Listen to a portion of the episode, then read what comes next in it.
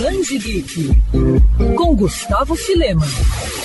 É um consenso que nos últimos anos os preços dos gibis ficaram bem salgados, muito por conta das crises econômicas enfrentadas não apenas no Brasil, como também lá fora. A pandemia piorou ainda mais a situação e hoje revistas mensais que há 10 anos custavam R$ 6,90 na banca, agora são vendidas a 20 reais. Mesmo que elas tenham passado por um aprimoramento gráfico, ainda é um valor bem elevado.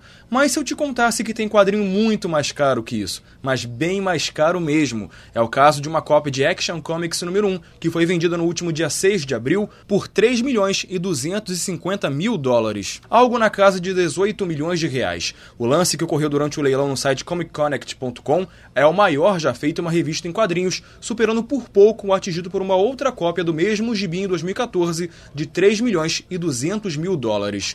Mas você deve estar se perguntando por que esse preço tão absurdo. Bom, lançado originalmente em 1938, Action Comics número 1 traz a primeira aparição oficial do Superman que deu origem à chamada Era de Ouro dos quadrinhos. Se estima que atualmente existam apenas 100 cópias da revista em todo o mundo, cada uma com diferentes condições de preservação. Avaliada com uma nota 8,5, a vendida por valor recorde no início de abril é uma das que estão em melhor estado de conservação. A identidade do comprador, assim como a identidade secreta do Superman, permanece um mistério.